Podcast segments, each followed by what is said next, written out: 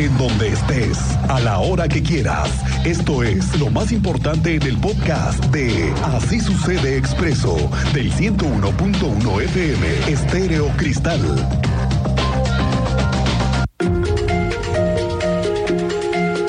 Aquí le van noticias. Por cierto que esta mañana va a estar aquí esta tarde el director de la Agencia Estatal de Movilidad, Gerardo Cuanalo, con quien vamos a tener una charla con respecto a varios temas. Me interesa saber qué onda con estas nuevas unidades de transporte público que van a circular por 5 de febrero. Me interesa saber qué está pasando con las plataformas. Esta semana es clave para todos los que trabajan plataformas. Y bueno, hoy anunció una reestructura, señor Cuanalo, anuncia una reestructura en siete rutas del transporte público con el objetivo de que sean más eficientes y ágiles y por ende bajar la frecuencia y tiempos de espera. Le digo que va a estar hoy Gerardo Cuanalo para vamos a platicar del tema de la digitalización, que es parte de lo que ellos llevan en su discurso.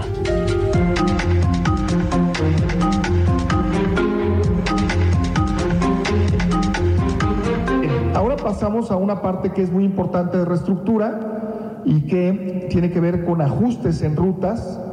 Eh, sobre todo estamos atendiendo la parte sur de la cobertura de estas rutas y quiere decir que hay una parte, como todas las rutas prácticamente están cruzando toda la ciudad, estamos haciendo ajustes en la parte sur y esto implicará eh, eh, de alguna manera crear o modificar unas rutas que es parte de lo que quiero yo compartirles a los usuarios. Esta mañana se revelaron más detalles de la reunión de estrategia militar y de los gobiernos de Querétaro, Guanajuato y Michoacán para blindar la zona limítrofe. Tú sabes más detalles, cuéntanos, Andrea Martínez. Muy buenas tardes.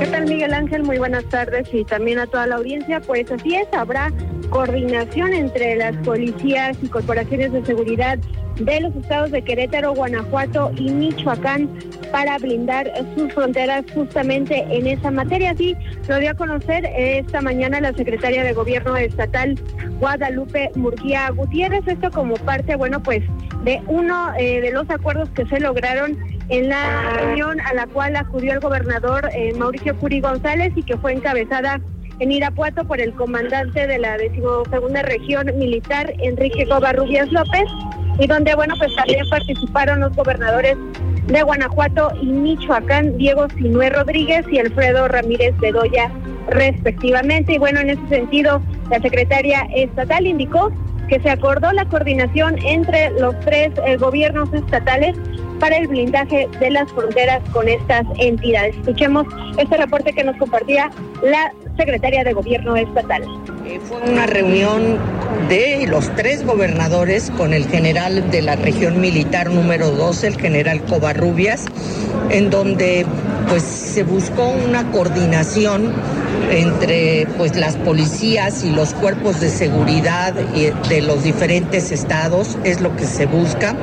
El gobernador insistió mucho en blindar las fronteras eh, con Guanajuato, con Michoacán. Y bueno, pues fue parte de, de la información y de los temas que se trataron. Murguía Gutiérrez indicó que, bueno, también se compartirá información entre las entidades para cualquier tema que tenga que ver con la seguridad, así como, bueno, pues también fortalecer la comunicación entre las tres entidades, Fuerzas Armadas, la Sedena y la Guardia Nacional. Eh, finalmente, la titular de la Secretaría de Gobierno Estatal recordó que previamente, bueno, pues ya también eh, se llevaron a cabo otras dos reuniones de seguridad en donde, bueno, se convocaron a los grupos de seguridad, Fiscalía y también de la Secretaría de Gobierno. Esta fue la información, Miguel Ángel. Gracias, Andrea Martínez. Estamos pendientes. Vamos contigo, Teniente Mérida, que tú tienes el reporte de lo que ha sucedido en las últimas horas, el parte de novedades. Cuéntanos, muy buenas tardes. Muy buena tarde a nuestra audiencia con malas noticias. Esta mañana en el libramiento norponiente, kilómetro 25, un conductor perdió la vida por arma de fuego después de estar involucrado en un altercado vial, Miguel Ángel en la lateral del libramiento norponiente, kilómetro 25, buscaba desincorporarse, tuvo el aceptado vial con otro conductor de un máximo en color blanco. Este saca un arma de fuego y le dispara. A pesar de los trabajos de servicios de emergencia, lamentablemente ya no contaba con signos vitales. La zona fue resguardada por las autoridades. Hasta el momento no se ha logrado la captura del responsable de haber ocasionado la muerte por arma de fuego de una persona, un conductor de un Chevrolet. Les detalles les daremos más adelante y en buenas noticias ha sido detenido el sujeto involucrado en la muerte de una persona en el Jardín Cenea días anteriores. También ya les habíamos llevado informes, ya tenemos avances, ya hay una persona detenida y les daremos detalles más adelante. Gracias, teniente. Este es un dato importante también que se haya ya detenido alguien después de la muerte de una persona el fin de semana ahí en el Jardín Cenea y fue a golpes, ¿eh? esa es la realidad. Vamos a tenerlo más adelante. Bueno, pues finalmente le decimos adiós, sí, adiós. Y hasta la vista las paradas tipo Dubai, este proyecto ya no será municipal. Déjeme decirle que hoy enterraron uno de los fracasos de los proyectos de movilidad que se inventó y sobre todo concesionó. ¿Se acuerda usted, el exalcalde de Querétaro, este señor Marcos Aguilar?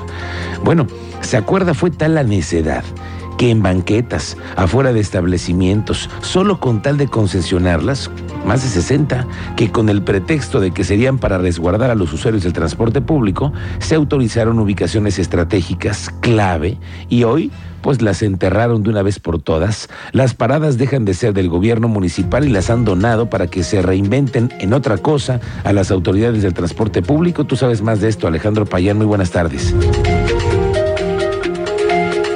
¿Qué tal, Miguel Ángel? Muy buenas tardes. Pues efectivamente, el municipio de Querétaro aprobó el día de ayer otorgar en usufructo a la Agencia de Movilidad del Estado de Querétaro los 61 paraderos de transporte público, incluyendo los paraderos de alta densidad, o mejor conocidos en aquellos años como paradas tipo Dubai. Esto lo informó la secretaria de Administración en la capital, Ana María Osornio, quien informó que desde el pasado 9 de febrero se notificó a la persona moral que tenía un acuerdo de usufructo por 20 años que se le retiró esa concesión debido a que no cumplió con el mantenimiento y la limpieza de estos 61 paraderos.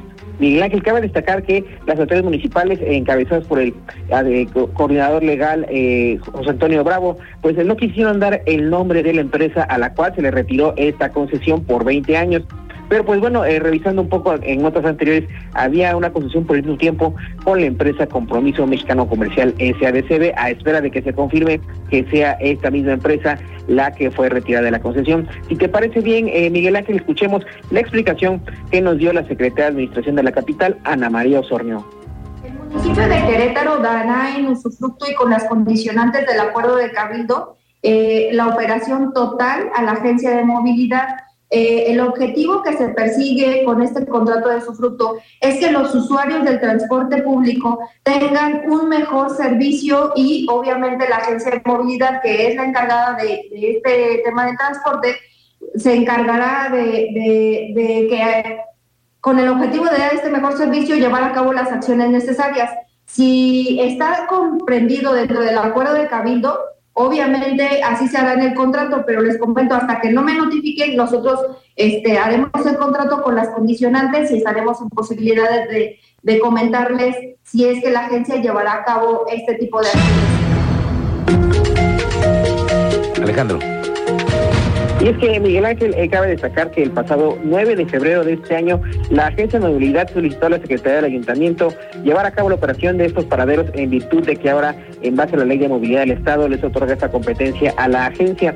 La Secretaría de Administración estimó que sería el próximo 20 de febrero cuando se celebre el contrato y se realice la entrega física de los paraderos a la Agencia de Movilidad.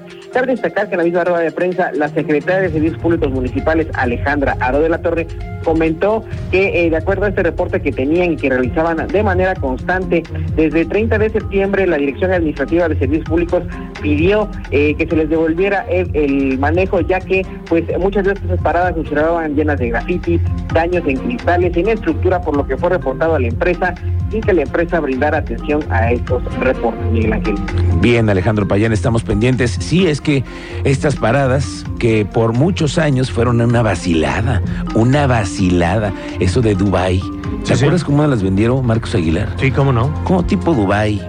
Claro, unos inventos que nada más se hizo para concesionar un negocio. Eso fue solamente concesionarlo. Es lo único que buscaba.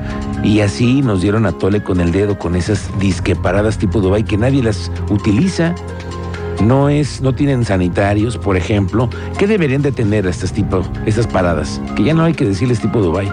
Las paradas que ahora van a ser de la Agencia Estatal de Movilidad, ¿qué deberían de tener? ¿A usted por qué no me da un punto de vista usted y me ayuda? 442-586-1011. Yo digo que tengan sanitarios, mínimo sanitarios. Un lugar en donde puedas ubicar las rutas, que le dé seguimiento, que tengan sensores los camiones y cada vez que pasen uno sepa, ahí viene el- la unidad, se tarda tanto, ¿no? O aquí pasa qué ruta.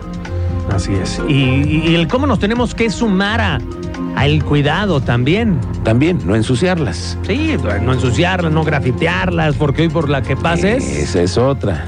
Esa es otra. Viene el mensajito para Pedro, aquí pisó, Sí, espera sí, sí. Juanito, algo así, ¿no? Sí, no, no, no, no. El, el que lo lea es Ajá. así, ¿no? Así no. No, pues no. Así. Bueno, ahora, ahora las va a tener que verificar Gerardo Cuanalo, que es el, eh, el representante de la Agencia Estatal de Movilidad, el que le digo que va a venir hoy. Dice que ellos van a tener ahora la- el control de estas paradas para dignificarlas y mejorarlas.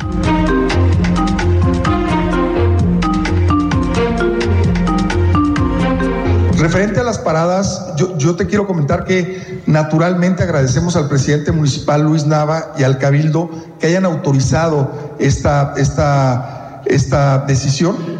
Eh, Esta decisión se debe a una solicitud eh, que hace el gobernador a través de la agencia hacia el municipio para hacerse cargo de todas estas paradas y el objetivo que tiene la agencia al tener el control de todas estas paradas pues es dignificar los espacios, mejorar las condiciones de seguridad y naturalmente mejorar las condiciones de estas paradas. Y no solamente estamos hablando de estas paradas, estamos hablando de la estación de Valvanera, estamos hablando de la terminal de autobuses en esta zona que ya se encontró el comodato y sobre todo los ejes que hoy ya la agencia pues puede tener este control y nos va a permitir ir mejorando las condiciones de todas estas paradas. Oiga, ya se aclaró que será hasta el 19 de marzo, ¿eh? cuando se reabra formalmente las puertas del Estadio Corregidora, después de que nos levanten el castigo, el 5 de marzo, que ya viene, por cierto, el primer aniversario. Hay varios pasos a seguir antes de que se reabran las puertas del Estadio Corregidora, porque se va a ocupar ahora un Fan ID, un sistema de videovigilancia especial para monitorear cualquier acceso, las gradas, las vallas, las tribunas, los palcos, para que cada vez exista un partido, un evento, funcione el equipo que se ha instalado. Bueno, ahora piden que la empresa o las empresas que sean contratadas para la seguridad interna del estadio sean queretanas y que estén registradas y que con ello se garantice que estas empresas cuenten con todos los requisitos de la ley, porque el Estado tiene que tener empresas de seguridad privada confiables. Hoy platicamos con Mario Aguilar Becerril, él es el presidente de la Unión de Empresas de Seguridad Privada. Dice que en el Estado hay 334 que están registradas, pero que ellos buscan que los que les van a dar los contratos sean petequeretanos. Normalmente los empresarios privados nos hemos preocupado para que cualquier empresa que se dedique al giro de ciudad privada tenga registro vigente. Y yo creo que muy puntual en la Secretaría de Ciudad Ciudadana y el gobierno está el pendiente de contratar una empresa que cumpla con todos los requisitos y normas establecidas por el Estado en ese sentido. ¿Sabe quién, qué empresa es ya? No tengo ahorita conocimiento de qué empresa se va a contratar para dar el servicio en este tipo de eventos, pero siempre nos hemos preocupado porque sean puras empresas que tengan registro vigente además. Que tengan el registro vigente y que sean queretanas, eso es lo más importante. Y vamos a tener una charla con las empresas de seguridad privada para hablar cómo están hoy también eh, formando parte de un padrón que tiene la Secretaría de Seguridad Ciudadana. Bueno, en otras cosas, no andan, ¿eh? También las cosas en Cadereyta, y ya lo hemos platicado, que primero en Bizarrón se andan queriendo independizar. Sí, ellos se quieren independizar del alcalde, ya no quieren formar parte del municipio. Sí, aunque usted no lo crea, ellos lo pretenden hacer, aunque ya les dijeron que no. A todos los vecinos de Bizarrón, a los que les mandamos un abrazo. Bueno, otra es que los problemas económicos que tiene la administración nada más no se solventan. El alcalde Miguel Martínez Peñalosa, que anda muy desesperado, tiene ya emplazada a huelga el municipio. Y ante la posibilidad del estallamiento a huelga, la secretaria del Trabajo, Liliana San Martín, dijo que van a esperar a conocer el resultado de la última audiencia.